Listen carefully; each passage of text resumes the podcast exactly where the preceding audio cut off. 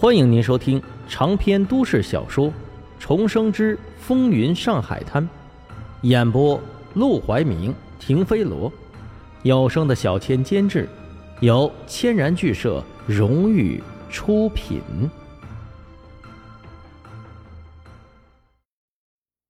第二十二章：隔间里的小秘密。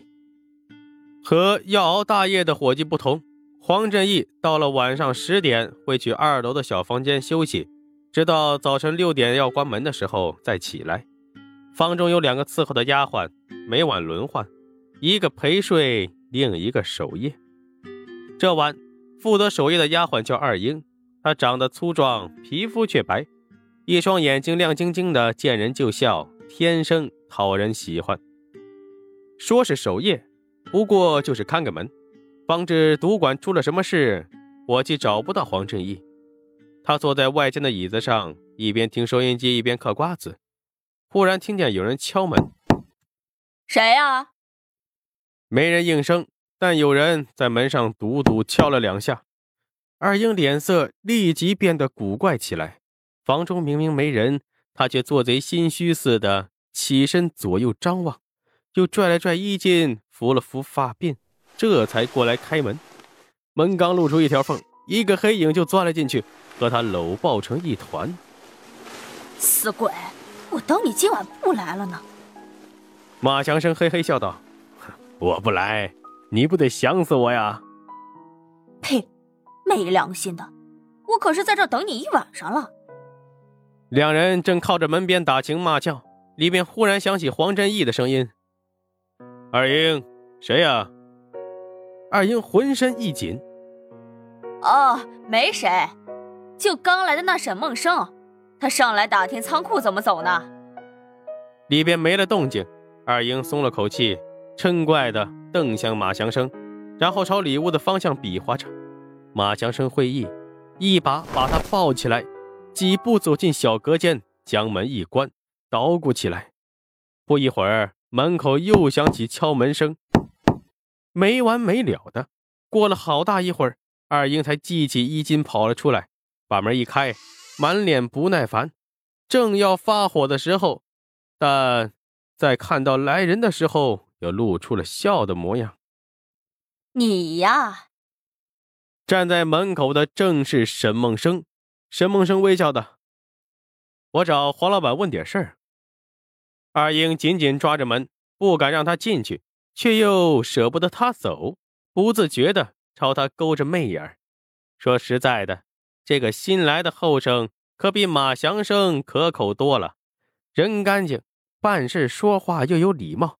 要不是知道他是棚户区出来的穷小子，乍一看还真挺像个有家教的富家少爷。二英动了心思，说话声都透着媚意。老爷睡了。你等六点再来吧。哦，那还有一个小时，楼下也没什么事了，我就在门口等着。待会儿黄老板醒了，你就开门喊我。不成。二英心里一慌，哪能让他堵着门口啊？那待会儿马祥生怎么下楼去？他故意嗔怪的瞪了一眼。你以为这是什么地方啊？你想歇脚就歇脚。喏，楼底下那排屋子看见没？那才是你歇脚的地儿呢。沈梦生好脾气的点头，好，那我下楼等，等黄老板醒了，劳烦您喊我一声。说完，他转身要走，就在这时，里间的门忽然开了，黄振义抓着个小洋壶出来，坐到椅子上，声音淡淡的：“让他进来吧。”二英一怔，没想到。黄振义会比平时早起一小时，瞬间有些慌乱，下意识的扭头看了眼小隔间，腾开地方让沈梦生走了进来。黄振义打量着沈梦生，十分满意。昨晚睡觉之前，他特地看了沈梦生好几回，这小子干得不错，学得快，也够机灵，人也勤快，在楼底下窜来窜去的，片刻不等闲，他很满意。但仍然故意的问他：“昨晚做的怎么样啊？”沈默生笑道：“哎，您就交代了这么一样活，我要是还干不好，以后还怎么跟您混呀？呵呵，你可别小看这一样活。黄振义笑了，你问问老马他们，哪个没被赌客打过？尤其是那些喜欢赖账输红眼的，你去收盘子钱，就等于触人家霉头，人家正愁找不到发火的呢，逮着你就是一顿暴揍。看来你干的不错，起码脸上还干干净净。我运气好呗，遇到的赌客都讲道理。呵呵，黄振义被逗笑了。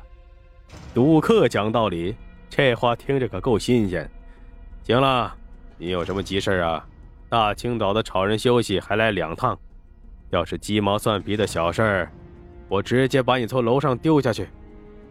沈梦生闻言疑惑的张了张嘴。呃，两趟，我就……老爷，他刚来不知道规矩，您就别怪他了。二英截断沈梦生的话头，朝他露出和善的笑。我们老爷晚上十点到早晨六点这段时间是要休息的，赌馆里规矩，没有大事不准来烦老爷。你今儿是头一回来，不知道就不怪你了，下回可要记准了。这规矩沈梦生的确是不知道，他还以为黄振义会跟赌馆里的伙计一样，要在这里上夜班，白天睡觉，这才大着胆子上来。早知道。借他一百个胆子，他都不敢来打扰啊！但来都来了，他只能硬着头皮道：“呃，黄老板啊，前天晚上我来见您的时候，曾经跟你提过，我有个堂弟因为一件事情被关在了巡捕房。”哦，这事儿啊！黄振义一下想了起来：“你昨天怎么不提呀？我都忘了。行，放心，你既然来了，就是我的人。”巡捕房敢关我的人，那他们是活腻了。二英，你去叫老马来。啊！二英呆呆的愣在原地没动。去叫老马过来。啊！哦，好。二英脸色刷白，眼色茫然的走出了房间。他噔噔噔下楼，做样子的朝底下伙计喊道：“你们看到老马了吗？”底下的伙计道。哎，他不是上楼去了吗？二英脸色更难看了。没有啊，他没上楼，我没看见他。那就不知道了。哎，我看见他上楼了。二英气得嚷道：“没在楼上，你什么眼神啊？”底下的伙计听了，彼此对视一眼，都露出了意味深长的笑。这赌馆事大，人也多。但都在一楼活动，没有大事啊，谁也不敢轻易上二楼。马祥生天天往楼上窜，又和二英眉来眼去，好些人都知道他们的关系，只是憋着不说。这会儿二英此地无银三百两的，他们哪里猜不到出了什么事啊？不过这事他们就是知道，也不敢往外捅。马祥生是黄振义身边的老人。真闹出点什么事，黄振义最多也就处置了二英，不会把马祥生怎么样。毕竟二英就是个小丫鬟，但马祥生却是黄振义的左右手。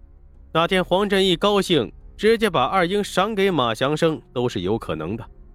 二英装模作样的问了一圈，回到房中，他们都说没看见老马，兴许是出去了。